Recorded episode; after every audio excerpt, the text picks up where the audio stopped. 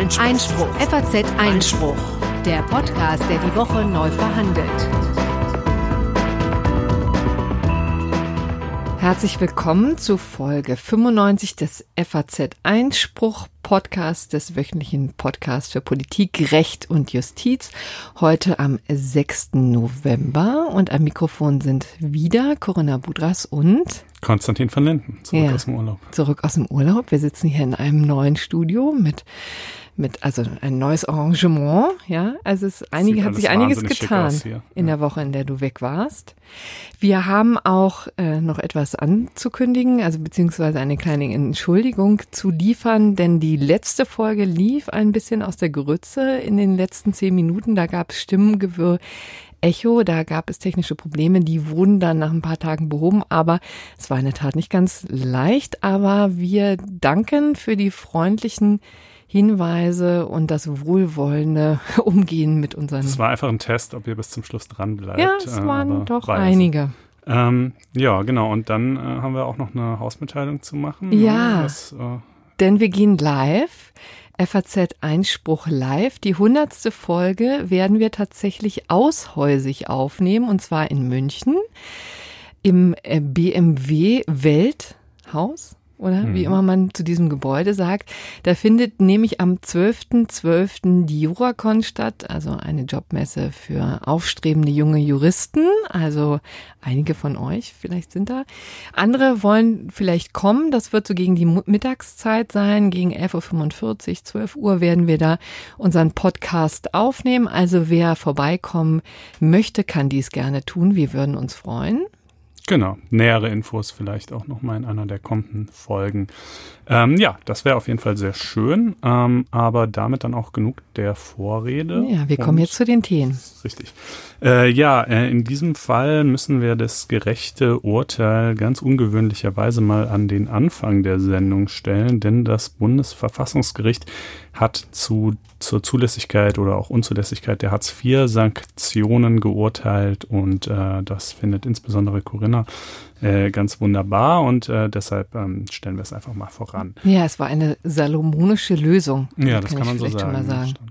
Ähm, dann äh, kommen wir zu einem Gesetzentwurf, der das Verbot sogenannter Konversionstherapien vorsieht. Die Chancen stehen gut, dass ich im Laufe dieser Sendung nochmal Konversationstherapien sagen werde. Ja, das ähm, ging gestern und heute ein bisschen drunter und drüber bei uns beiden, muss man dazu sagen. Richtig, die jedenfalls äh, ja zum Ziel haben, ähm, homosexuelle Menschen quasi dahingehend zu behandeln, dass sie wieder heterosexuell werden oder überhaupt heterosexuell werden. Und das soll weitgehend, aber nicht vollständig verboten werden.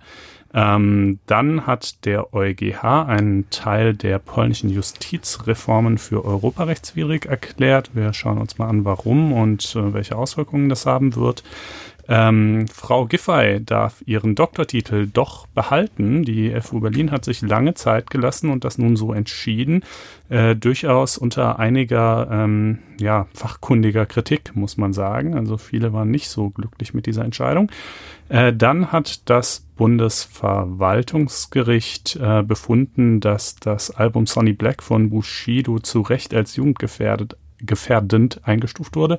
Äh, wir schauen uns mal an, warum und äh, ja, ehrlich gesagt auch, was überhaupt noch der Sinn äh, des Jugendschutzes äh, in, der, in Zeiten des Internets äh, sein könnte. Und äh, zu guter Letzt hat es eine Klimaklage gegeben, die zwar gescheitert ist, aber von den Klägern gleichwohl so als zumindest halber Erfolg empfunden wurde. Ja, und das gibt uns die Gelegenheit, da auch mal einen neuen Phänomen auf die Spur zu gehen, nämlich diese ganzen Klimaklagen sind ja in der Tat eine neue Form des Widerstandes. Mhm. So könnte man es vielleicht formulieren. Aber wir fangen an mit Hartz IV und dem dritten Urteil des Bundesverfassungsgerichts zu dieser großen, großen Sozialreform. Und äh, es ist ein Urteil, das wirklich lange erwartet wurde. Es geht nämlich um die Möglichkeit, Sanktionen zu verhängen. Und das ist wirklich schon eigentlich seit Beginn umstritten. Wir erinnern uns, im Jahr 2005 wurde ja diese große Hartz-IV-Reform umgesetzt, also trat sie in Kraft. Ein Jahr später wurden schon die Sanktionsmöglichkeiten äh, verschärft und das Ganze läuft ja unter dem Titel äh, fordern und fördern. Ja. Eigentlich eher umgekehrt, ne? Fördern und fordern ist, glaube ich, die richtige das ist eine Frage der Betrachtung. ja, genau.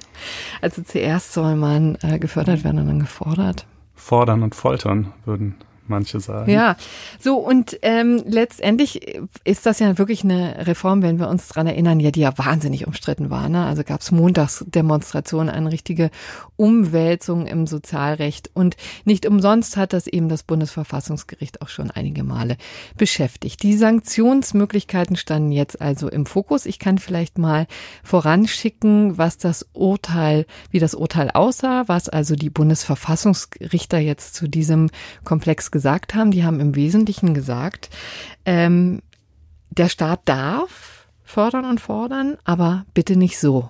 Ja, ja, das ist so ein bisschen die Kurzform. Also Sanktionen sind möglich. Aber so wie es der Gesetzgeber gemacht hat, hat und so drastisch, wie er es gemacht hat, ist es nicht möglich.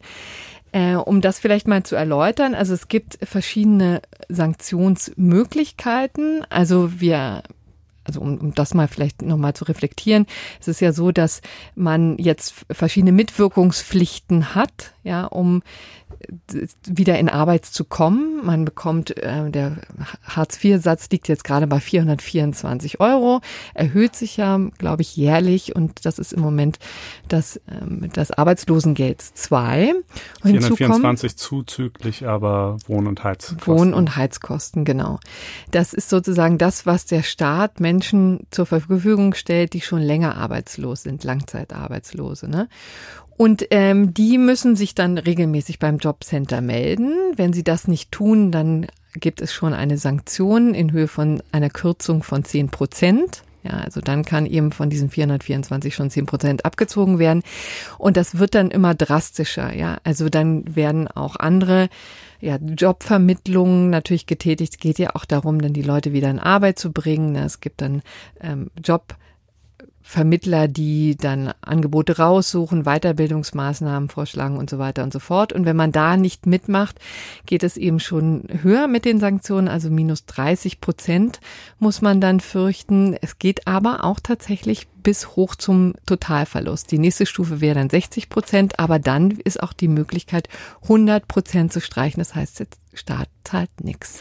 Und bei dieser Streichung um 100 Prozent, die ist sogar noch mal drastischer, denn dann fallen obendrein auch noch die Heiz- äh, und Wohnkosten und der Krankenversicherungszuschuss weg, die bei den anderen niedrigeren Kürzungsstufen immerhin noch erhalten bleiben. Mhm. Äh, Im Übrigen kann das Jobcenter, auch wenn es jetzt zum Beispiel um 30 oder 60 Prozent kürzt, ähm, Sachleistungen gewähren, also irgendwie äh, Einkaufsgutscheine oder Lebensmittel oder so, ähm, weil es ja dann ja, gerade bei zum Beispiel einer Kürzung um 60 Prozent jetzt schon vielleicht wirklich äh, schwierig wird, auch einfach nur noch den täglichen Bedarf irgendwie zu bestreiten. Ähm, das sind so die Möglichkeiten, die bestehen. Und ja, hier der Kläger ne, ist ja quasi, da kann man es auch ganz schön dran nachzeichnen, war ausgebildeter Lagerist. Ihm wurde ein Job ähm, äh, im Lagerbereich vermittelt. Er wollte das aber nicht, hat erklärt, dass er lieber im Verkauf arbeiten möchte. Daraufhin kam die erste Kürzung um 30 Prozent. Äh, dann wurde ihm ein ähm, sogenannter Aktivierungs- und Vermittlungsgutschein für eine praktische Erprobung im Verkauf ähm, erteilt. Den hat er aber nicht eingelöst, obwohl er ja zuvor gesagt hatte, er will den Verkauf und daraufhin wurde es dann um 60 Prozent gekürzt und äh, dagegen hat er geklagt und äh, das hat dann nun zu dieser jetzigen Bundesverfassungsgerichtsentscheidung geführt. Genau, es war konkret, um das noch zu ergänzen, das Sozialgericht Gotha, das die Sache vorgelegt hat. Ne? Man muss übrigens sagen, also äh, diese Sanktionen sind ja auch schon wirklich seit langer Zeit, wie gesagt, seit Anbeginn eigentlich umstritten. Spätestens übrigens seit dem Jahr 2010, wo eben das Bundesverfassungsgericht schon mal sehr grundsätzlich zu Hartz IV sich äh, ja entschieden hat, äh, dazu geurteilt hat und gesagt hat, das Ganze ist das soziokulturelle Existenzminimum. Ne? Also das muss der Staat gewähren, um jeden Menschen Teilhabe am gesellschaftlichen Leben zu billigen zu können, ne? also zu ermöglichen. Das ist so ein bisschen die, die Grundigide. Und dann kann man ja natürlich auch, also ich finde, an dem Argument ist schon was dran, wenn man dann sagt, naja, aber dann kann man von diesem Existenzminimum auch nicht runter, denn das ist ja das Minimum. Ja, das, ja, also man muss vielleicht diesen Begriff, weil das manchmal so ein bisschen durcheinander geht, etwas präzisieren. Also das menschenwürdige Existenzminimum sagt, sagt das Bundesverfassungsgericht ja auch, damit ist nicht gemeint, dass, dass das Minimum wäre, was man tatsächlich zum Überleben braucht, sondern das Minimum, was man braucht, um auf einem zwar sicherlich sehr bescheidenen Niveau äh, zu leben, aber eben doch schon jenseits vom bloßen Überleben. Ja, also es soll ja. schon auch eine gewisse Varianz sein können, ne? möglich ne? sein. Man soll sich auch mal ein Buch kaufen können, man soll auch mal ins Museum gehen können. Alles und all das kann man ja nun ohnehin nur in sehr eingeschränktem Ausmaß. Aber ja, genau. Und ähm, in der Tat stellt sich die Frage, und das war ja auch das Argument letztlich hier bei dieser Vorlage, wenn das doch, da, wenn die SGB II bzw. Hartz IV-Sätze doch das menschenwürdige Existenzminimum schon darstellen sollen, äh, wie kann es dann zulässig sein, äh, da drunter zu gehen? Ja, und da hat eben das Bundesverfassungsgericht jetzt deutlich gemacht, dass eben auch das Fordern möglich ist, also die Mitwirkungspflichten des Staates schon auch ein äh, Grundsatz sind, ein Prinzip, das der Staat verfolgen kann. Ja, also er kann eben von seinen Bürgern fordern, dass sie mit mithelfen, sozusagen sich selber das Existenzminimum zu sichern. Ne? Denn im Grunde genommen muss man sagen, dass die sozial, äh, die, dass die ganzen sozialen Leistungen natürlich erst nachrangig gelten, ja. Also erst dann, wenn derjenige sich nicht selber versorgen kann. Ziel sollte natürlich sein, dass jeder für sich selber sorgen kann. Ne? Das ist ganz klar. Ja.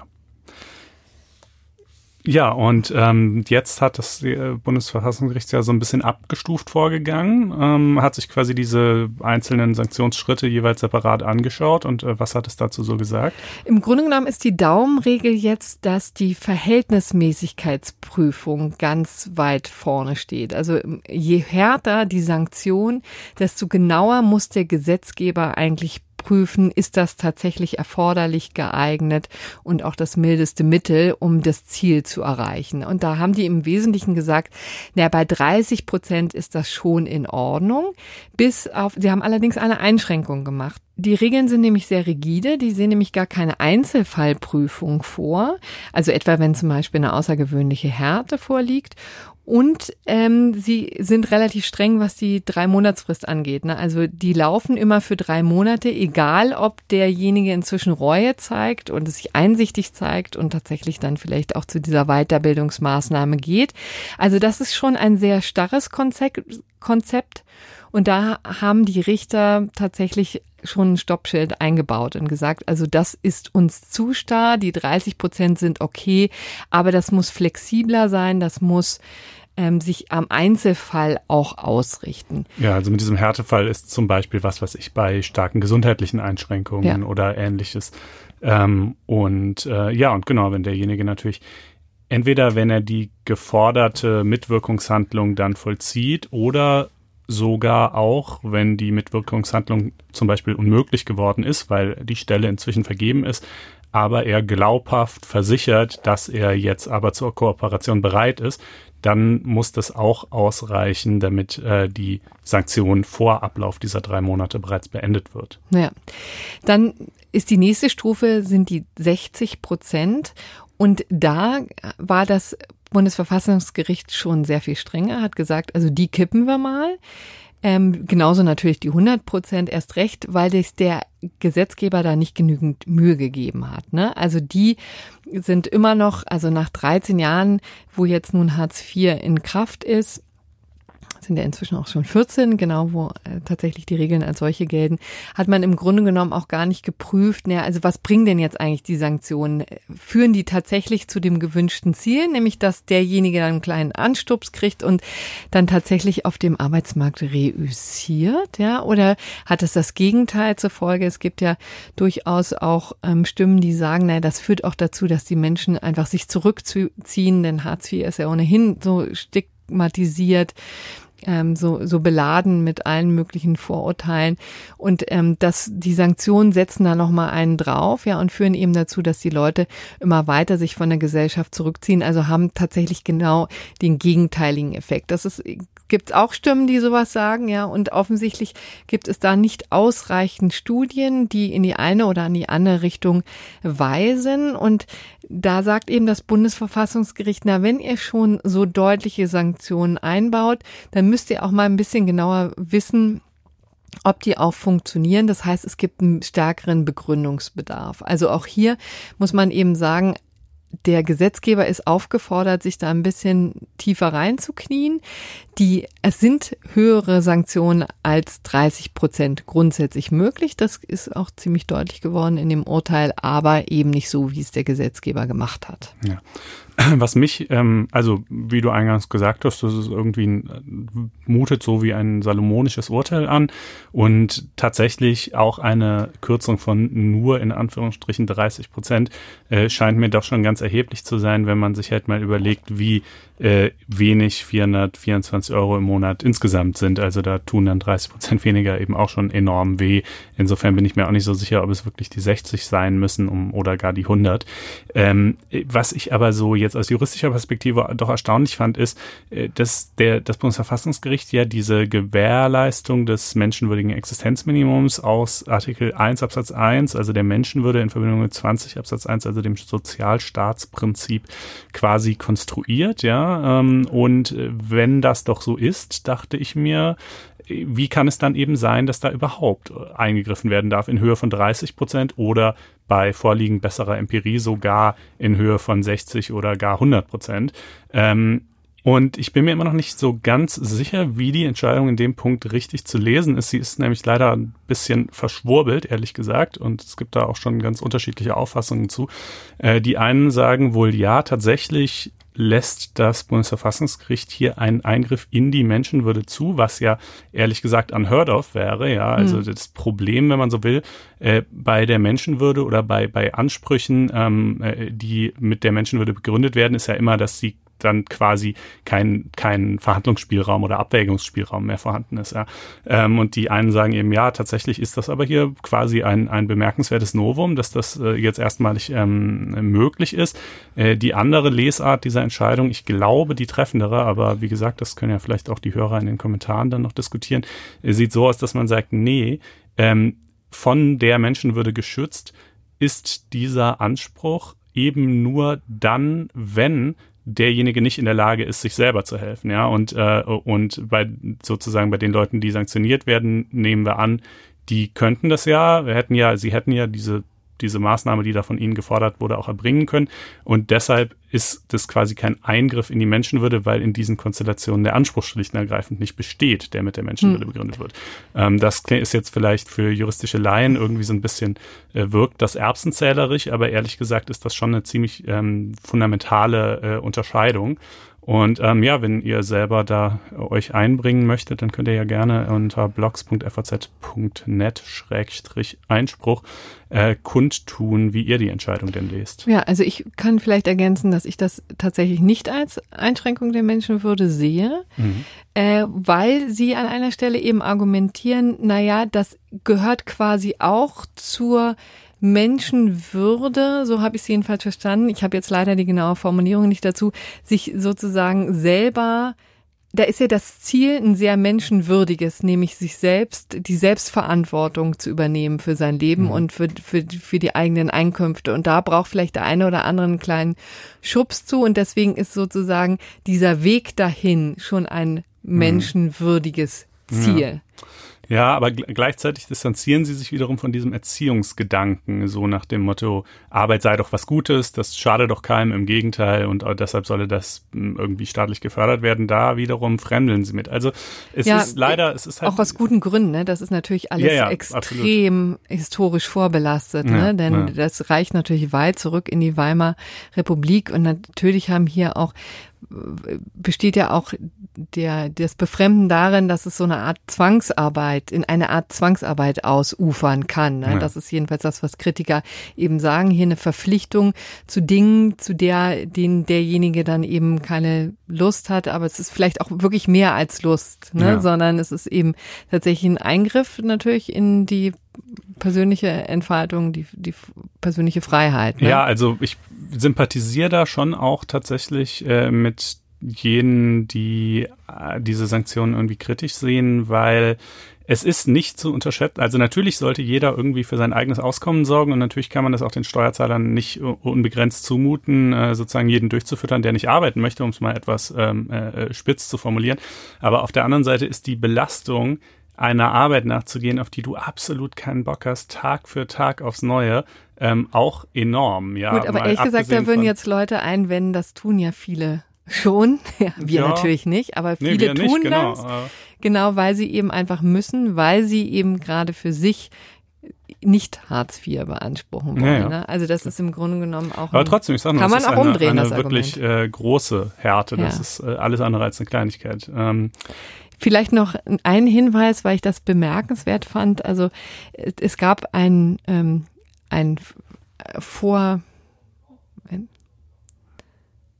Es gab einige Anmerkungen, die der Vorsitzende Richter Habert eben dem ganzen Urteil vorangeschickt hat. Die waren ganz bemerkenswert. Da hat er darin gesprochen, wie wahnsinnig kompliziert und langwierig das alles ist. Ja, fast schon ein bisschen entschuldigend, dass man 13 Jahre brauchte, um quasi zu dieser Entscheidung zu kommen. So war es natürlich nicht, ne? Aber man muss sagen, dieses das äh, Verfahren liegt schon ziemlich lange beim Bundesverfassungsgericht. Es wird, wie gesagt, schon lange erwartet und das hat er eben mit dieser Kompliziertheit der Materie äh, begründet. Ich fand das ganz, ganz goldig, weil die ja auch noch ganz andere Sachen zu entscheiden haben. Äh, Grundsteuer oder die ganzen EZB-Streitigkeiten sind ja nun auch an Komplexität nicht zu ähm, überbieten, ja. Und da fand ich das, ehrlich gesagt, jetzt nicht so überzeugend. Aber es, sie waren sich wahrscheinlich, ich glaube, es zielte eher in die Richtung, zu zeigen, wie brisant das ganze Thema ist, ne, weil das eben in der Tat Hartz IV ja lange Zeit die ähm, Bevölkerung gespalten hat und tatsächlich auch die SPD immer noch zerreißt. Das weiß man, ja, sieht man ja immer noch zu Genüge. Und da ist interessant, dass das Bundesverfassungsgericht jetzt auch den wirklich sehr hilft ähm, auf der politischen Ebene, weil sie nämlich einerseits gesagt haben, das ist auch ziemlich ungewöhnlich, hier haben wir zwar eine verfassungswidrige Regelung, aber wir setzen euch keine Frist. Ja, ihr müsst das halt irgendwann regeln, aber wann ist uns egal, Klammer auf, womöglich dann erst in der zweiten Legis in der nächsten Legislaturperiode, Klammer zu. Und äh, sie haben relativ klare Angaben gemacht, woran sich denn jetzt die Jobcenter zu halten haben. Das heißt, es geht auch ein Weilchen ohne ja, Regelung. genau. Ne? Also die 60 und Das 100 ist Prozent ganz- dürfen halt nicht ja. mehr kommen. So. Das ist ganz hübsch gemacht, also äh, auch sehr komfortabel, weil man könnte sich vorstellen, wenn jetzt neben der Grundrente sich die Große Koalition auch noch um Hartz IV kümmern muss, das dann knallt Das richtig. äh, dürfte dann tatsächlich, ja klar, wenn sie sich jetzt Ja. innerhalb eines Jahres und die SPD würde natürlich eigentlich auf ihrem Standpunkt bleiben, dass die Sanktionen ganz fallen sollen und so, da wäre noch eine weitere Sollbruchstelle neben den ohnehin schon zahlreich vorhandenen in der großen Koalition. Ähm, ja. Aber gut. das soll es jetzt mal zu Hartz IV gewesen sein und jetzt kommen wir. Zu einem ganz anderen Thema, nämlich dem Ansinnen von Gesundheitsminister Jens Spahn, sogenannte Konversionstherapien unter Strafe zu stellen. Ähm, Das ist jetzt hier übrigens eine weitere Folge in unserer lockeren Serie. Was macht eigentlich die Bundesregierung den ganzen Tag? So sieht's aus. Und eigentlich ist das Wort Therapie hier ja auch schon äh, viel zu beschönigend, denn das klingt ja so, als, äh, als würde da tatsächlich irgendeine Krankheit äh, vorliegen, die es zu behandeln gelte. Und äh, so ist es ja nun ganz eindeutig nicht. Ja, aber ähm, manche Leute sehen das halt anders ähm, und äh, bieten deshalb solche Therapien an für homosexuelle Menschen ähm, äh, wo denen halt quasi geholfen werden soll, mal sanft, mal auch mit größerem Druck, ähm, irgendwie doch auf den in Anführungsstrichen rechten Weg äh, zurückzukehren und jetzt bitte heterosexuell zu sein. Ja, Ja, da ähm, gibt es eben ganz bemerkenswerte Fallbeispiele, auch auf die ähm, Herr Spahn, der Gesundheitsminister, in seinem Gesetzes- oder im Zusammenhang mit seinem Gesetzesentwurf da ja auch Bezug nimmt. Ne? Also da werden dann Lichttherapien verschrieben und indoktrinierende Gespräche. Es gibt sogar Elektroschockbehandlungen. Ja, das genau. Also das früher war das tatsächlich teilweise so, dass die, die Leute dann, dann wurden denen halt entsprechende Bilder gezeigt und wenn sie das anregend fanden, bekamen sie Elektroschocks oder Brechmittel verabreicht. Gott, ähm, äh, also ja, es ist natürlich total grausig irgendwie. Ähm, und äh, das soll weitgehend allerdings nicht vollständig verboten werden. Also zunächst mal komplett verboten unter allen Umständen für Personen unter 16 Jahren. Bei äh, Personen zwischen 16 und 18 Jahren soll es grundsätzlich verboten sein, es sei denn, es ist positiv nachgewiesen, dass die das erstens wollen und zweitens auch die Reife und Einsichtsfähigkeit haben, um die Tragweite dieser Entscheidung überblicken zu können. Und für Personen über 18 Jahren soll es ähm, natürlich auch darauf ankommen, dass sie es wollen, aber in dem Fall muss dann die Einsichtsfähigkeit nicht mehr positiv nachgewiesen werden, sondern es müsste vielmehr umgekehrt äh, für eine Strafbarkeit nachgewiesen werden, dass die gerade äh, nicht einsichtsfähig waren, sondern irgendeinem Willensmangel unterlagen.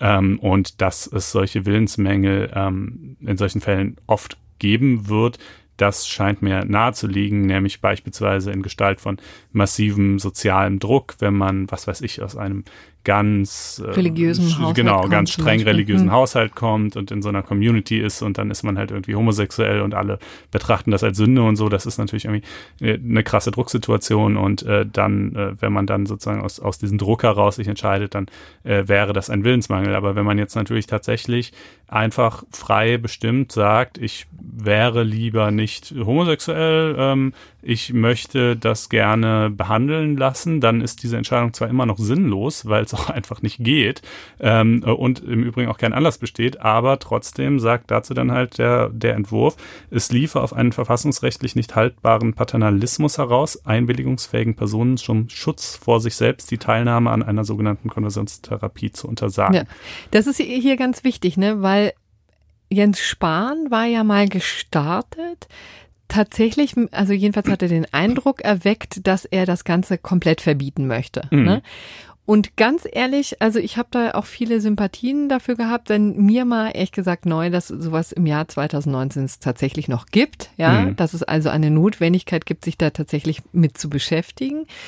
Und wenn es dann aber so ist, dann dachte ich, liegt es irgendwie nahe, dass man das einfach komplett verbietet, weil, wie gesagt, es ist auch eine komplett sinnlose mhm. Veranstaltung mhm. und nicht nur sinnlos, sondern ja auch womöglich sogar schädlich, weil es eben zu kompletter Isolation führen kann, suizidale Gedanken, die da oft dann äh, hervorgerufen werden. Also all das ist ja wirklich eine ziemlich dramatische Gemengelage häufig. Ne? Es bleibt ja nicht nur bei dieser Therapie, sondern meistens scheitert sie und führt dann eben zu drastischen Konsequenzen. Ne? Ja, und es sind, es werden ja in aller Regel Leute sein, die sowieso schon Probleme haben, die sich für sowas melden. Also ein, ein irgendwie mit sich selbst im Einklang befindlicher, psychisch gesunder äh, Mensch, ähm, äh, der wird ja gar nicht auf die Idee kommen, sondern äh, da sind dann natürlich irgendwelche Probleme. Kann, man könnte sich ja auch vorstellen, was weiß ich, jemand ist dauernd in chronisch in irgendwelchen missbräuchlichen, schlimmen Beziehungen, äh, äh, gleichgeschlechtlichen, ja, und äh, dann denkt er sich halt, kommt er irgendwie auf die Idee, es läge nicht an den konkreten Leuten, sondern einfach an dem Geschlecht seiner Partner und deshalb, und das müsse er jetzt therapieren und natürlich dadurch wird das Problem ja gerade nicht an der Wurzel angepackt, sondern äh, irgendwas anderes behandelt, was weder behandlungsbedürftig noch fähig ist. Also ich bin, ich bin da so ein bisschen zwiegespalten. Einerseits ähm, bin ich ja bekanntlich einfach irgendwie urliberal und finde, erwachsene, ähm, einsichtsfähige Menschen sollen tun und lassen dürfen, was sie wollen, auch wenn es unsinnig ist. Ähm, andererseits ähm, ja, ist das hier schon so ein Grenzfall, wo ich auch denke, es ist aber halt irgendwie so unsinnig und es lässt sich auch eigentlich also mir fällt auch kein Fall ein, wo ja. es irgendwie doch mal sinnvoll sein könnte, äh, dass ich fast, ja, also sagen wir mal, ich hätte es mir auch vorstellen genau. können, aber so ist soll es, es jedenfalls nee, sein. also das finde ich nämlich in der Tat, da, da liegt schon quasi die Tücke im Detail. Also ist man nicht, wenn man sozusagen schon zu so einer Therapie drängt, ist man nicht schon so in einer Notlage, mhm. entweder erzwungenermaßen oder, oder aus einem, einer inneren Abscheu heraus, also dass man sozusagen diesen freien Willen gar nicht erst hat. Ne? Ja, das ja. ist so ein bisschen die, finde ich, wirklich die Dramatik daran. Und jetzt also diese Kehrtwende, wie gesagt, es war, es war jedenfalls mal der Eindruck, ne? Oder war, ist der trügt der? Ja, es ist, es ist ja keine Kehrtwende, es bleibt ja schon dabei, dass es verboten wird, aber eben mit gewissen Ausnahmen. Ich stelle mir in der Praxis auch die Abgrenzung durchaus schwierig vor, denn was natürlich erlaubt bleibt und auch bleiben muss, ist ähm, Therapie. Also wenn jetzt zum Beispiel jemand sagt, ich habe ein Problem damit, dass ich homosexuell bin, das belastet mich psychisch, natürlich kann er dann zu einem Therapeuten gehen, der ihm hilft und aber eben halt nicht der Gestalt, dass er versucht, ihn sozusagen heterosexuell umzupolen, sondern der Gestalt, dass er ihm halt vermittelt, dass es okay ist, homosexuell zu sein, ja. Ähm, aber äh, da könnte es ja quasi auch im Einzelnen dann, weißt du, so, so, so Graubereiche geben. Äh, äh, ja, ja, und ja. Bei, also bei der Nachweisbarkeit, ähm, wie auch immer. Also jedenfalls äh, dazu so für die die, die, praktische Dimension, was das eigentlich bedeutet, äh, erscheint übrigens auch in den kommenden Tagen ein Text. Und rate mal, wo der erscheint. Auf FAZ Einspruch, genau. unserem Online-Magazin für juristisch Interessierte. Menschen, richtig. Und äh, das könnt ihr, falls ihr noch kein Abo haben solltet, äh, gerne ähm, abonnieren unter faz.net-einspruch testen. Wichtig ist übrigens in diesem Zusammenhang, haben wir schon das Werbeverbot thematisiert? Nee, nee, nee. Das ist nämlich der zweite Aspekt. Ne? Dieser Gesetzesentwurf hat ja zwei Dinge. Einmal so den, das Strafrecht, ja, ja. also auch die Sanktion, die Ja, die Sanktion ist also für, für Leute, die solche Behandlungen dann eben durchführen, in Fällen, wo sie verboten sind, äh, ist äh, Freiheitsstrafe bis zu einem Jahr, also jetzt nicht so sonderlich hoch, aber naja. Übrigens auch nicht nur Ärzte und Therapeuten, sondern auch jeder, die jeder, Eltern der, ja, womöglich? Ja, das ist also erst, genau, es ist nicht auf bestimmte Berufsgruppen äh, beschränkt, weil das machen ja zum Beispiel teilweise auch Geistliche oder so, äh, oder halt irgendwelche Alternativmediziner, wie auch immer. Ähm, äh, und potenziell kann es auch die Eltern treffen, bei denen unter nochmal etwas strengeren Voraussetzungen. Ähm, aber klar, wenn die jetzt grob ihre Erziehungspflichten verletzen und äh, das quasi so in Richtung Kindesmisshandlung geht, ähm, dann äh, können sich auch die Eltern danach strafbar machen. Also das ist der eine Teil und dann gibt es immer noch das Werbeverbot. Magst genau. du das noch ergänzen? Ja, äh, also insoweit die Werbung oder auch das Angebot oder die Vermittlung solcher Therapien äh, an Jugendliche gerichtet ist, äh, ist sie generell verboten als Ordnungswidrigkeit mit einer Strafe von bis zu 30.000 Euro. Äh, insofern sie an Erwachsene gerichtet ist, ist die Werbung nur verboten, wenn sie öffentlich stattfindet ähm, und äh, die Vermittlung aber äh, sozusagen, aber es muss ja schon auch noch irgendeine Möglichkeit geben, äh, als Erwachsener überhaupt sozusagen Kenntnis diese Angebote zu erlangen, wenn man sie denn nicht vollständig verbieten will, weißt du, weil sonst wäre es ja irgendwie auch unsinnig, wenn es schlechterdings unmöglich wäre, irgendwie rauszufinden, wer das überhaupt anbietet. Ähm, ja, genau, das ist also insoweit die Lösung. Und dann zu guter Letzt noch übrigens ähm, erfasst das Ganze nicht nur, das ist, finde ich, in der Diskussion der öffentlichen Wahrnehmung so ein bisschen unter den Tisch gefallen, nicht nur die sexuelle Orientierung, sondern auch die sexuelle Identität. Also wenn sich jetzt jemand zum Beispiel biologisch ein Mann ist, aber sich als Frau empfindet, ja, dann ist es ebenfalls verboten, äh, eine Therapie durchzuführen mit dem Ziel, ihm zu vermitteln, dass er sich doch bitteschön als Mann empfinden soll, also bitteschön seinem biologischen Geschlecht entsprechend äh, auch äh, empfinden soll. Ja.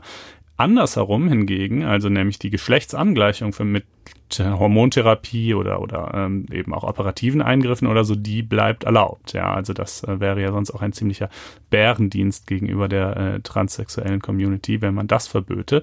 Ähm, also mit anderen Worten, äh, dass im Zweifelsfall das biologische Geschlecht äh, kann angeglichen werden an das Empfundene, aber das Empfundene nicht an das Biologische.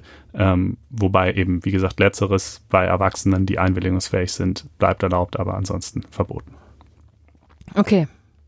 Das jetzt zu diesem Thema. Ja. Jetzt gehen wir wieder nochmal, es ist ein das Ritt heute durch Podcast ganz ja. unterschiedliche Themen, weil jetzt wenden wir unseren Blick nach Polen, wo wir schon öfter mal hingeschaut haben, mhm. aber auch nur, weil der EuGH, also nicht nur, aber es ist ein, ein wichtiger Grund ist eben, ja. dass der EuGH da auch einiges zu tun hat mit der Justizreform in Polen. Ja, so ein bisschen vollständigkeitshalber, ähm, man droht da ja wirklich den Überblick zu verlieren, ähm, wollten wir das hier kurz nachtragen. Also Polen hat im Mitte 2017 nämlich ein Gesetz eingeführt, das das Ruhestandsalter für Richter und Staatsanwälte herabgesetzt hat. Ähm, äh, vormals war das 67 Jahre, jetzt beträgt es 60 Jahre für Frauen und 65 Jahre für Männer.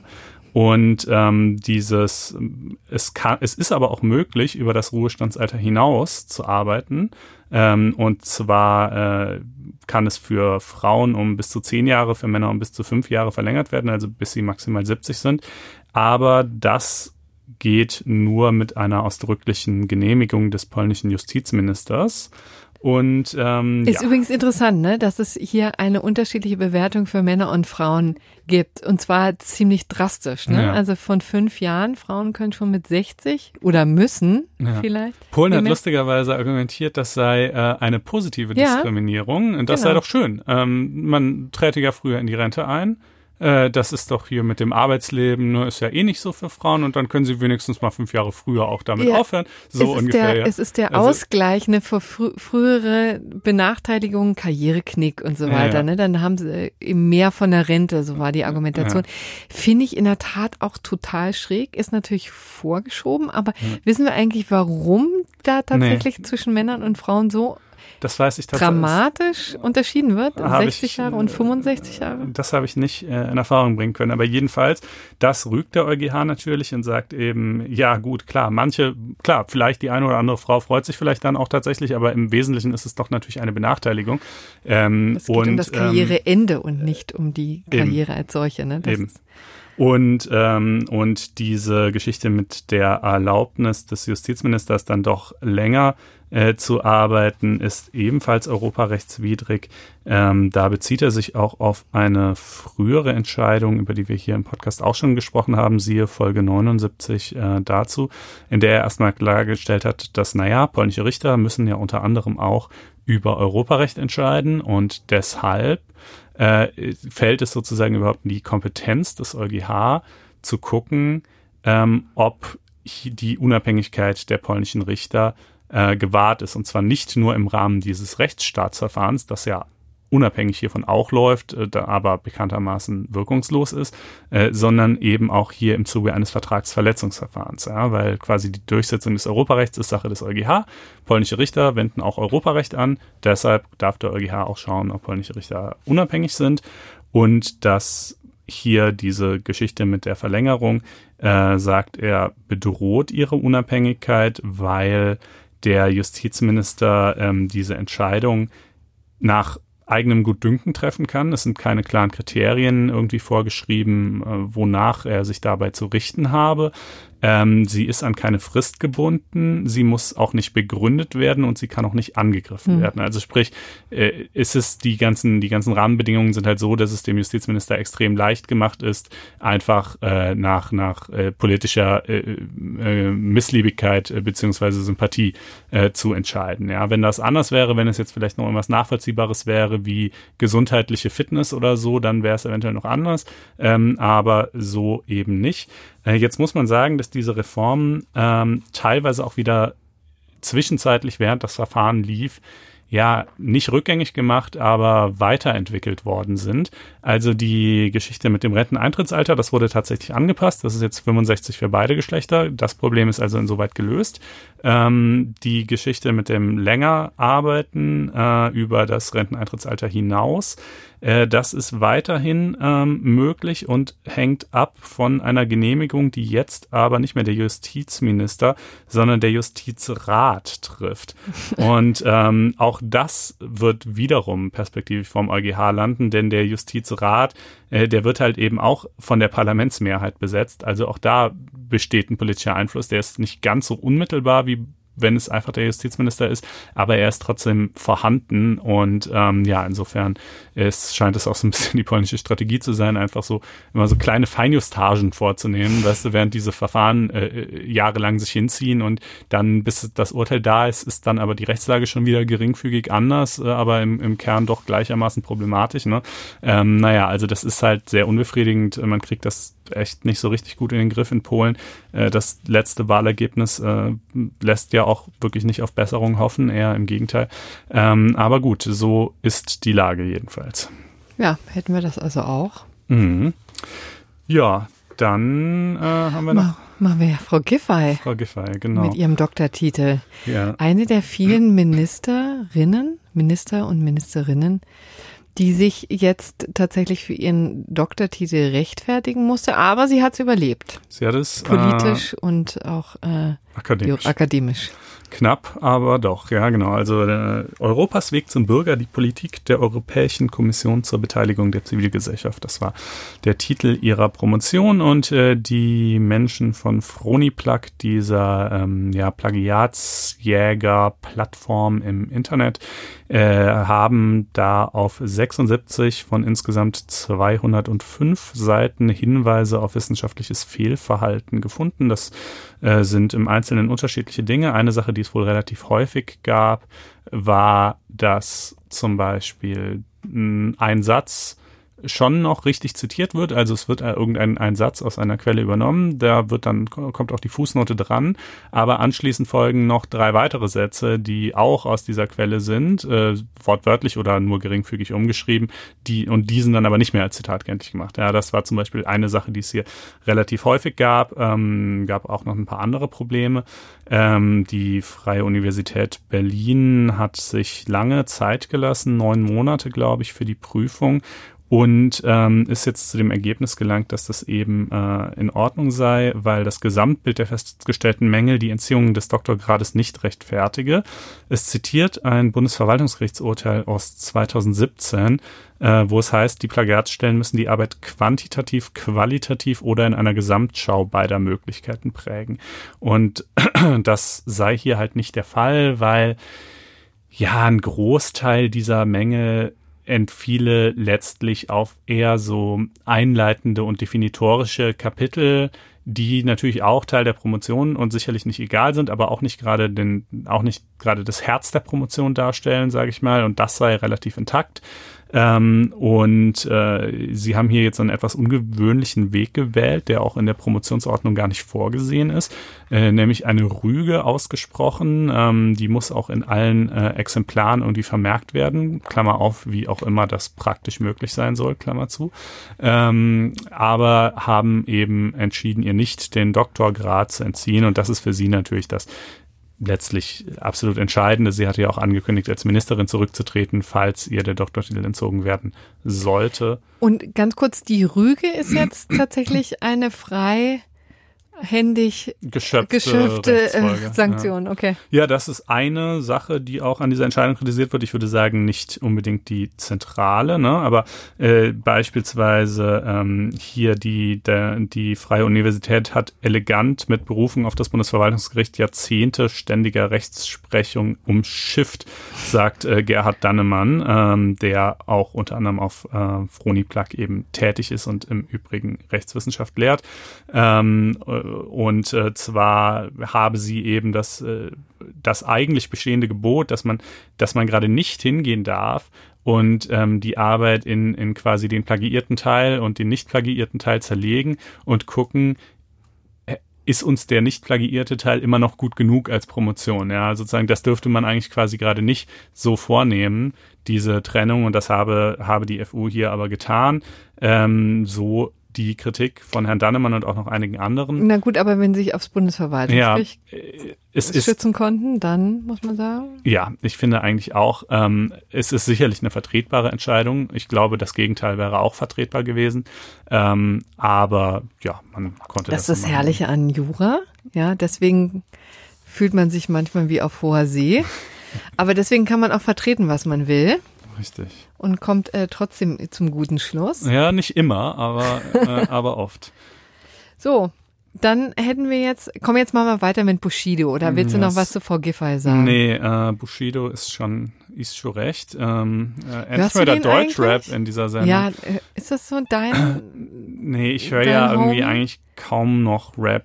Ähm, ich weiß nicht, ist mir irgendwie Sondern zu. mehr Tchaikovsky? Nee, einfach Nein. mehr Podcasts. Ähm, ah. Äh, ich bin, mir ist das, mir ist das zu mühselig, neue Musik zu suchen, die ich mag. Also sozusagen das Verhältnis von Aufwand in der Recherche bis zu Genuss, bis ich es dann wieder tot gehört habe, ist irgendwie nicht so, nicht so äh, vorteilhaft. Ähm, aber das Album hier, um das es geht, Sonny Black, das habe ich äh, seinerzeit tatsächlich noch gehört. Äh, 2015 kam das nämlich raus und ging auch auf die Eins. Ähm, und äh, ja. Da, da muss man feststellen, dass Konstantin zu dem Zeitpunkt auch schon volljährig war. Ja, insofern Ganz ähm, knapp. ist das ist das jetzt ähm, quasi besonders belastend, äh, dass man es als volljähriger Mensch noch hören würde oder? nee, sondern es, es, es führt hin zu dem Urteil des Bundesverwaltungsgerichts. Ja Genau, dass, dass sich mit äh, einer Klage Bushidos auseinandersetzen musste gegen eine Entscheidung der BPJM, der Bundesprüfstelle für jugendgefährdende Medien, die dieses Album eben ja als jugendgefährdend eingestuft hat mit der Konsequenz, dass es dann eben nur noch an Personen über 18 Jahre verkauft werden darf. Äh, zu der praktischen Durchführbarkeit all dessen kommen wir vielleicht gleich zum Schluss noch, aber ähm, äh, erstmal vielleicht inhaltlich. Äh, das war eben so entschieden. Bushido hat dagegen geklagt und hat in der also in der ersten Instanz verloren, in der zweiten tatsächlich Recht bekommen mit einer ganz äh, juristisch ganz äh, interessanten Begründung. Ja, und zwar hat äh, das äh, OVG äh, eben gesagt, naja, die Bundesprüfstelle für jugendgefährdende Medien, die hätte hier, äh, die, das ist ja so eine Abwägungsentscheidung, die die trifft. Ne? Einerseits, wie in Anführungsstrichen schlimm ist das alles, wie potenziell jugendgefährdend ist das. Ähm, und auf der anderen Seite was ist der künstlerische Wert? Die nehmen tatsächlich eine Bewertung des künstlerischen Werts vor, was ja auch irgendwie ein bisschen heikel ist, ne? Ja. aber, aber das tun sie tatsächlich, ja. Und hier kamen sie halt zu dem Ergebnis, naja, also ähm, hochgradig äh, jugendgefährdend. Äh, ich zitiere mal die Botschaft, dass eine skrupellose kriminelle Lebensweise ja. verbunden mit der Demütigung anderer zum Erfolg führe, sei geeignet, Empathie und Solidarität mit anderen als hinderliche Schwäche anzusehen, Verachtung anderer zu fördern und ein feindseliges Womit Klima Womit sie ja einen Punkt haben, würde ich mal sagen, lieber Konstantin. Ja, ob das nun, also sozusagen, was tatsächlich die psychologischen Auswirkungen sind. Ich habe meine zwei, also wenn es danach ginge, du willst gar nicht wissen, was ich in meiner Jugend alles konsumiert habe. Nicht ich nur musikalisch, sondern auch sonst sonst medial. Ähm, äh, und naja, gut. Das erklärt dann einiges. liebe Hörerinnen und Hörer. Ähm, jedenfalls, also das sozusagen, die, der Grad der Jugendgefährdung sei hoch und künstlerisch komme dem lediglich ein, ein Unterhaltungswert zu. lediglich ein Unterhaltungswert. Das ist mehr, als manche von sich selber behaupten können. Ja, naja, gut, aber sozusagen ist er halt jetzt kein großes Werk der Kunst und das äh, sieht Bushido natürlich schon mal sowieso ganz anders, ja. Und meinte, ähm, die BPJM hätte hier nicht nur seine Plattenfirma, äh, sondern alle an dem Album irgendwie Beteiligten, Klammer auf, wie fachkundige wissen, also vermutlich vor allen Dingen seine ganzen Ghostwriter, Klammer zu, äh, anhören müssen. Und tatsächlich das OVG sagt auch, ja, sie hätten zum Beispiel jetzt nicht die Ghostwriter, aber zum Beispiel die Produzenten ähm, der Beats auch äh, quasi äh, in diesem, weil das ist ja ein Verwaltungsverfahren, die Indizierung, ne, äh, anhören müssen, um sich ein möglichst vollständiges Bild zu verschaffen. Ja, äh, so ähm, Herr Bushido, wenn Sie sagen, du kleiner Hurensohn, fick deine Schulnoten, ja, verbirgt sich dahinter vielleicht doch irgendwie eine tiefere Kritik am Bildungssystem und und wenn Sie das jetzt mit diesem Beat unterlegen, ist da, lässt sich daraus vielleicht doch ein anderer künstlerischer Wert äh, schlussfolgern, als wir ihn jetzt hier erkannt haben. Ja, ähm, also es mutet ein bisschen albern an, ne? weil sozusagen, wenn du dir das Album anhörst, so da pff, aber du könntest ähm, das gut. Vielleicht solltest du da anheuern. Nee, das wäre wirklich der letzte Job auf diesem Planeten, den ich machen würde. Ähm, aber ähm, äh, ja, jedenfalls genau. Das, so, und aber jetzt das Bundesverwaltungsgericht. Ja, und, und dann war der Witz, dann wurden diese, diese ähm, äh, quasi fehlenden Stellungnahmen im gerichtlichen Verfahren schon nachgeholt. Äh, und das OVG meint aber, dass es das OVG keine eigenständige Entscheidung treffen dürfte. Also es kann jetzt quasi nicht sagen, ich habe ja hier die Entscheidung der, der BPJM und jetzt habe ich auch noch die fehlenden Stellungnahmen. Jetzt kann ich mir quasi ein eigenes Bild machen und selber entscheiden, äh, ob es jetzt äh, in die Jugendgefährdung ist oder nicht, sondern ähm, weil die BPJM äh, ja so ein speziell zusammengesetztes Gremium mit Vertretern aus Kirche und Kirche, ich und jenem. Wusste, dass die Kirche da ganz ja, natürlich ist die Kirche mit dabei und aber auch noch ein paar andere Ethik und dies und das ist und sozusagen hat die halt einen gerichtlich nur nur eingegrenzt äh, ähm, überprüfbaren Beurteilungsspielraum und dieser eigentliche Vorteil der BPJM wirkt sich aber hier als Nachteil aus, denn ähm, äh, der ist eben nur eingeschränkt überprüfbar. Deshalb kann das Gericht das jetzt nicht nachholen, selbst wenn es das jetzt nach An Anhörung der fehlenden der Produzenten und so weiter genauso sieht wie die BPJM, kann es das jetzt sein Urteil nicht an die Stelle setzen äh, der Entscheidung des BPJM, sondern es müsste quasi alles wieder von vorne losgehen. So das OVG, das Bundesverwaltungsgericht sieht es jetzt anders und sagt, nee, die Entscheidungen des BPJM sind vollständig gerichtlich überprüfbar und dementsprechend äh, können wir halt auch, ähm, können wir uns halt unser eigenes Urteil hier bilden. Und, und, jetzt? Ja, und oh das Gott, Trommelwirbel? Äh, Trommelwirbel und es bleibt alles so, wie es war. Äh, auch das Bundesverwaltungsgericht sagt ebenfalls bloßer Unterhaltungswert und ähm, äh, eben hoher Grad der Jugendgefährdung, deshalb Indizierung in Ordnung. Das hätte vielleicht auch das OVG so gesehen, nur das OVG meinte halt, wie gesagt, ne, wir, wir können das halt nicht aufgrund dieses eingeschränkten äh, Spielraums, den wir hier irgendwie haben. Ähm, und ja, soweit, so gut die eigentliche Nun, Moral von der Geschichte. Zur praktischen Umsetzung und zur praktischen Bedeutung dieses wegweisenden Urteils. Ja. So ist es eben auch manchmal. Also, Spielt eh keine Rolle, wa? Wer sich einen Eindruck von der praktischen Bedeutung machen will, kann ja einfach mal Sonny Black googeln und feststellen, dass er, ich glaube, sogar auf YouTube inzwischen das komplette Album findet. Also äh, es ist halt, es geht ja schon damit los, dass dieses, dieses Indizierungsverfahren schon damals über sechs Monate nach Erscheinen des Albums erst abgeschlossen wurde. Das ja, heißt, ähm, bis Zeit, dahin, Konstantin. ja, es ist natürlich, es ist ja auch, also es braucht ja auch aus guten Gründen Zeit. Das ist ja schließlich ein staatlicher Eingriff ähm, und äh, und äh, dass wir, dass wir keine Vorzensur mehr haben, äh, ist ebenfalls aus guten Gründen so. Aber trotzdem, ne, schon bis dahin hat natürlich jeder, aber auch wirklich jeder, der beabsichtigt, dieses Album zu kaufen, ist längst gekauft. Ähm, und dann kommt halt noch hinzu, selbst wenn die BPJM schneller wäre, als sie war, würde es halt auch nichts bringen, weil du gehst ja nicht mehr zu WOM. Erinnerst du dich schön. noch an oh, ja, WOM? Natürlich, WOM? World of Music, ja genau. Gibt, die äh, gibt's auch nicht mehr, ich? Ich weiß nicht. Äh, also ja, ich habe es jedenfalls lange nicht mehr gesehen. Äh, so, sondern, sondern du hast halt irgendwie ein Spotify-Abo und ähm, oh und da gibt's das ganze Zeug halt nun mal einfach. Und äh, ich, also ich bin mir nicht sicher, vielleicht ist das auch ein bisschen voreilig. Ich, auch dieser Frage möchte ich perspektivisch in einem Text auf Einspruch nochmal nachgehen. Aber ich, ich komme einfach von WOM nicht runter.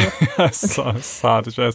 Ähm, äh, äh, ob es überhaupt ja, ob Jugendschutz, ob das eine rein symbolische Angelegenheit geworden ist, ob das noch irgendeinen praktischen Sinn hat, weißt du, weil man kann ja auch, ich meine, das sind ja auch irgendwie alles auch Beamte, die bezahlt werden und da arbeiten und so und und äh, weißt du, was bringt's? Also in diesem Fall wirklich buchstäblich nichts.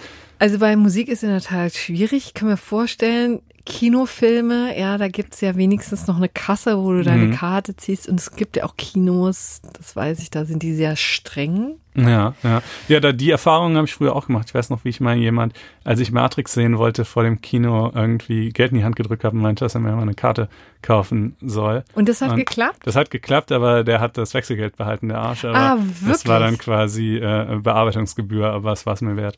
Ähm, oh, wie krass. Ja. Das ja. ist ja wirklich ganz bitter. Ja, ja, gut, es war äh, ein bisschen Schweinerei, aber es war jetzt auch nicht so viel Wechselgeld und äh, ich wollte halt den Film sehen und äh, das hat funktioniert, ja. Ja, Gott, siehst du, noch da, jetzt sind wir wieder bei den psychischen Schäden, die das ausgelöst haben. Damals, na gut. Ähm, ja, also aber das Bundesverwaltungsgericht Donnerwetter ähm, hat also da Wegweisendes entschieden. Genau. Und ebenso auch noch ein anderes Gericht. Ach so, ne? jetzt kommen wir noch zum letzten. Genau. Ne? Jetzt sind wir wieder, wir bleiben beim Verwaltungsgericht, aber auch da wieder ganz anders. Geht nämlich um Klimaklagen. Mhm. Ja, und Klimaklagen ist in der Tat wirklich, finde ich, ganz spannend. Also im Moment noch relativ unwirksam, muss man ehrlicherweise sagen aber ist ja natürlich Ausdruck eines neuen Widerstandes, ja. Also wenn sich, so ist es ja immer, wenn sich Druck formiert auf die Politik, ja, und man vielleicht frustriert ist, weil da nichts vorangeht, dann beschreitet man den Rechtsweg. Ja, das übrigens auch, deswegen ist es ja so wichtig, sich mit Recht und Jura zu ähm, beschäftigen, ja, weil es gibt immer Ausweichstrategien, wenn man mit der Politik nicht zufrieden ist. Also irgendwas findet sich immer, was mhm. man vor Gericht zerren kann. So, und in diesem Fall war es eben die Bundesregierung, ja, niemand geringer, die erste Klage gegen die Bundesregierung und die fand statt vor dem Berliner Verwaltungsgericht. Also die erste Klage wegen ihrer Klimapolitik. Ja, du hast total recht. Also die Bundesregierung wird ja öfter mal verklagt, aber jedenfalls in, in, im Zusammenhang mit Klimaklagen. Und es war auch eine, finde ich, eine ganz kühne Klage. Ja, mhm. also es hatte ähm, Greenpeace war natürlich da Antreiber. Greenpeace hatte geklagt, aber auch drei Bauern äh, aus Deutschland, aus ähm, aus dem Norden, Schleswig-Holstein, aus Brandenburg und Hamburg. Mhm. Nee, Entschuldigung, Schleswig-Holstein, Niedersachsen und Brandenburg war so. Und die haben im Grunde genommen eigentlich ein ganz interessanter Gedankengang, aber wie gesagt ein bisschen kühn, gesagt, na ja, wir halten mal die Bundesregierung verantwortlich, ziehen wir zur Verantwortung für ihren, ähm, für ihren Koalitionsvertrag, in dem sie ja drauf gepocht haben, dass sie die Klimaschutzziele, dem sie sich selber Klimaschutzziele gesteckt haben, ne, die sie aber nicht erreicht haben, um es mal konkret zu sagen. Denn im Dezember 2014 hatte die Bundesregierung beschlossen, die Treibhausgasemissionen in Deutschland bis 2020, also bis zum nächsten Jahr, um 40 Prozent zu reduzieren, und zwar im Vergleich zum Jahr 90, 1990, ne? Mhm. also nach also Jahr der Wiedervereinigung. Wir erinnern uns, ist ja auch übrigens ein interessantes Datum, warum das immer ausgerechnet genommen wird. Aber jedenfalls ähm, war das das erklärte Ziel. Reißen sie, ja, ist mhm. ziemlich klar. Er wird nur zu 32 Prozent äh, geschafft. Und die Kläger sind jetzt, haben jetzt argumentiert, also ihr habt da Verstoß gegen eure eigenen Ziele, an die, den können wir euch messen lassen, weil das ist, läuft über die Selbstbindung der Verwaltung, ja, also das ist etwas Einklagbares. Und deswegen ähm, können wir vor Gericht ziehen. Und außerdem sind sie eben in ihren ähm, Grundrechten verletzt. Und zwar, das gab eben unterschiedliche Konstellationen in diesem Zusammenhang, weil eben die Klimaauswirkungen, die oder die Auswirkungen des Klimawandels sich schon sehr dramatisch auf das Geschäft aus wirkt von diesen drei Bauern, ja. Also um es mal konkret zu sagen.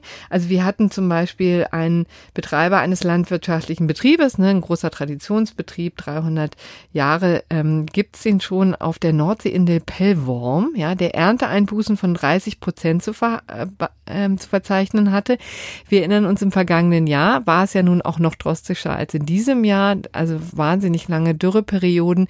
Das heißt, es hat, das hat natürlich auf die Ernten einen dramatischen Einfluss gehabt. Hier war es eben die, ähm, die, das Problem, dass auf dieser Insel keine künstliche Bewässerung möglich ist und deswegen die Ernteeinbußen so drastisch ausgefallen sind. Wir hatten einen Biobauer in Südbrandenburg, der eben auf die Hälfte seiner Ernte verzichten musste und außerdem hatte eben sein Milchvieh unter den hohen Temperaturen gelitten. Das hatte er auch vor Gericht geltend gemacht musste eben ziemlich viel Geld investieren in klimatisierte Ställe. Und der dritte, vielleicht das noch zur Ergänzung, dann hatte einen Obsthof in der Nähe von Hamburg. Ja, und der hatte dann eben mit Schädlingen zu kämpfen ne, und war da eben als Biobauer natürlich äh, dem Ganzen fast hilflos ausge setzt. Und auch da weiß man ja, ne, dass durch die langen Hitzeperioden dann die Schädlinge auch gedeihen, ja, wie Pilze im Boden. Aber das ist hier nicht, das muss man vielleicht zur Klarstellung sagen, eine Schadensersatz. Nein, nein, nein, nein, genau. Wo die jetzt sozusagen eine, weil das, das gibt's ja auch von zum Beispiel von diesen, von diesen peruanischen Bauern gegen RWE, äh, der wirklich, äh, ja, der halt wirklich einen Schadensersatz fordert und dann natürlich auch eine Kausalität nachweisen hm. muss, was natürlich unheimlich schwierig ist, weil äh, wie willst du beweisen, dass jetzt tatsächlich die von RWE, das von RWE ausgestoßene Kohlendioxid verantwortlich ist für genau die Wettersituation irgendwo in Peru? Ne? Das ist problematisch bei so einem multikausalen Geschehen. Das ist hier aber auch nicht der Vortrag, sondern die sagen eher einfach, na, jedenfalls ist mal unser Eigentum hier beeinträchtigt, ganz offensichtlich. Und äh, den, den Staat trifft eine Schutzpflicht insoweit. Ja, ne? genau. Also sie haben tatsächlich mehrere Dinge geltend gemacht und haben einerseits Eigentumsrechte geltend gemacht und sahen sich in ihrer Berufsfreiheit verletzt und in ihrer allgemeinen Handlungsfreiheit. Das waren sozusagen die Grundrechte, das so grundrechtliche ähm, Tableau, was sie da geltend gemacht haben. Und dann haben sie auch noch einen Verstoß gegen das sogenannte Untermaßverbot geltend gemacht. Also quasi die Bundesregierung als Underperformer, ja, mal vor Gericht gezerrt. Und äh, da war im Grunde genommen bei diesem ganzen Verfahren die Kernfrage, ist es jetzt, also meine, dass Bauern ehrlich gesagt jetzt über die Ernte nicht ganz glücklich sind, haben wir so im jedem zweiten, dritten Jahr, mal ist es zu heiß, mal ist es ähm, zu feucht, mal ne, kann man sich ja viele Dinge vorstellen, aber ist sozusagen das Ganze so systemisch, der Klimawandel so ähm, durchschlagen, dass man die das schon darauf schieben kann, ja, dass es eben keine Launen der Natur sind, sondern tatsächlich mit dem Klimawandel zusammenhängen. Und das ist sozusagen Kern dieser Frage.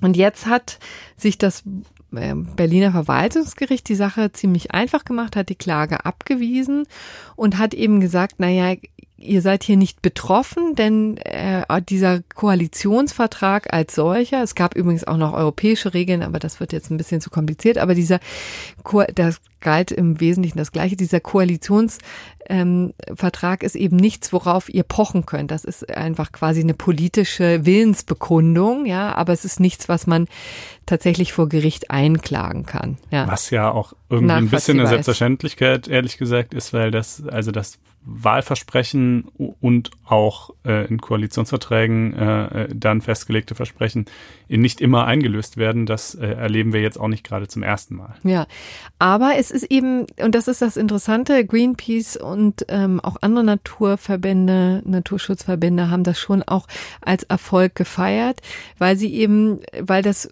Gericht ihnen sehr entgegengekommen ist, ne, haben schon auch anerkannt, dass grundsätzlich Grundrechtsverletzungen da möglich wären ja, mhm. also das haben die schon geltend, nur hier in diesem konkreten Fall kann man es eben nicht geltend machen vor Gericht. Das ist so ein mhm. bisschen die Konstellation. Deswegen ein kleiner Zwischenerfolg. Ja, ne? und das ist halt eben dieses Untermaßverbot, das haben sie ja schon auch anerkannt und quasi sinngemäß, äh, wenn ich mich recht entsinne, gesagt, naja, also wenn der Staat jetzt schlechterdings gar nichts täte oder nur ja. evident völlig unsinnige und von vornherein komplett aussichtslose Maßnahmen ergreifen würde, dann wäre tatsächlich das Untermaßverbot äh, äh, auch verletzt und dann könnte man dagegen auch gerichtlich vorgehen. Das Problem in Anführungsstrichen besteht aber darin, dass die Politik ja nun durchaus schon Dinge ja, tut. Ähm, Stichwort auch Klimapaket, Klimapaket genau. kürzlich drüber gesprochen, wo zwar ne, viele Leute und vermutlich auch richtigerweise sagen, dass das nicht reicht, aber da sind halt dann die Grenzen dessen erreicht, was justiziabel ist. Irgendwie, das sind dann eben schon Festlegungen, die einfach politisch äh, getroffen werden müssen. Äh, und das scheint mir vom Ergebnis auch sehr richtig zu sein. Ja. Es ist eben aber jetzt interessant, weil sich ja doch da einiges tut. Ne? Also die Berufung ist da möglich, da wird auch aller Voraussicht nach eingelegt. Ne? Wir haben auch gleichzeitig noch andere Verfahren. Du hast es schon gesagt, ähm, das OLG Hamm ist jetzt gerade dabei, die Klage des peruanischen Bauern zu prüfen. Und die gehen auch wirklich richtig ins Detail. Ne? Ist schon eine Zeit lang anhängig, ich glaube schon mhm. wirklich zwei Jahre. Ne? Und haben wir ja im Podcast, meine ich, genau, auch schon mal ziemlich zu Anfang drüber sind, gesprochen. Ich glaube immer noch im Stadium, dass das Ganze, die sind in der Beweisaufnahme das heißt Umfang. Könnte ja auch ein bisschen kompliziert sein in diesem ja, Fall, die Beweisaufnahme. Das ist übrigens, das ist, glaube ich, wirklich kompliziert. Ne? Also Sachverständigengutachten werden jetzt eingeholt, dann muss man tatsächlich auch vor Ort sich das mal angucken. Also das wird es eben auch gehen, wenn sie es nicht schon getan haben. Also eine Ortsbesichtigung in Peru. Aber es ist eben so ein, eine ganz interessante Konstellation, weil wie gesagt vor vielen Gerichten das jetzt eine Rolle spielt. Also auch in den Niederlanden, da sind die auch in der Tat schon weiter. Auch da wurde schon deutlich gemacht. Also hier können einzelne Leute auch betroffen sein vom Klimawandel und es ergibt sich vom und es gibt Schutzpflichten des Staates, die die wahrnehmen müssen, um die Bevölkerung eben vor Ernteeinbußen und wie auch immer zu schützen oder vor dem, also Niederlande ist ja mhm. natürlich nochmal ganz anders betroffen, ne? Ja, ja klar, Küstenregionen und so weiter. Ne? Also klar, es ist eine, es ist eine Schlacht, die an, an, an vielen Fronten äh, geschlagen wird und das ist natürlich hier auch ein Stück weit strategische Prozessführung, äh, die ich, ich bin da immer so ein bisschen zwiegespalten, weil dann heißt es immer so, ja, ähm, äh, solche Prozesse werden jetzt nicht wirklich geführt, weil man dächte, man bekäme da ein, äh, ein irgendwie vollstreckbares Urteil am Ende raus, sondern um den Druck zu erhöhen, heißt es dann immer. Und dann denke ich wiederum, naja, aber dadurch, dass ihr klagt und verliert, also wie sehr steigert das jetzt wirklich den Druck, ja? Ich finde es ist schwer ja, steigert schon die Berichterstattung. Ja, es steigert die Berichterstattung. Ich fand es jetzt auch, wir, wir, reden drüber und es ist ja auch eine interessante Frage, ja. Mhm. Also, dass das tatsächlich mal vor Gericht so gebracht wird. Wie gesagt, hier in dieser Konstellation war es ein bisschen kühn, aber man kann sich das ja auch in anderen äh, Konstellationen noch vorstellen, wie gesagt, beim peruanischen Bauern. Ich meine, das, das ist dann noch schräger letztendlich. Ja. Das ist noch, noch abstrakter und gleichzeitig so konkret, ja, ja. für den einzelnen Bauern. Aber inwieweit RWE da, da nun tatsächlich ähm, eine Rolle spielt, ist schon äh, eine heiße Nummer. Auf jeden Fall. Wollten wir hier mal besprechen. Genau. Und äh, das war's dann auch schon für diese ja, Woche. Ja, denn ne? das gerechte Urteil haben wir schon ganz am Anfang gepackt. Richtig. Und typischerweise, aber man darf ja in seiner, seinem eigenen Podcast machen, was man will. Genau. Äh, ja, dann bleibt uns gar nicht mehr zu tun, als für die Aufmerksamkeit zu danken, euch abermals aufzufordern, euch unter faz.net-einspruch testen, ein kostenloses vierwöchiges Probeabo zu klicken. Dass man auch nur deshalb abschließen darf, weil man uns unterstützen möchte auf Teufel komm raus. Auch das ist äh, legitim und äh, äh erwünscht. Lust, äh, ja, vielleicht in München vorbeizukommen, das wäre natürlich schön. 12.12., äh, sagen wir mal grob 12 Uhr, vielleicht halb zwölf oder ja, so. Das kann genau, man sich gut Uhrzeit merken. Äh, ist noch in Abstimmung. Ähm, und äh, uns vielleicht noch irgendwie ein paar Sternchen in der Apple Podcasts App zu hinterlassen. In diesem Sinne, vielen Dank. Ja, schöne Restwoche. Bis dann. Tschüss. Ciao.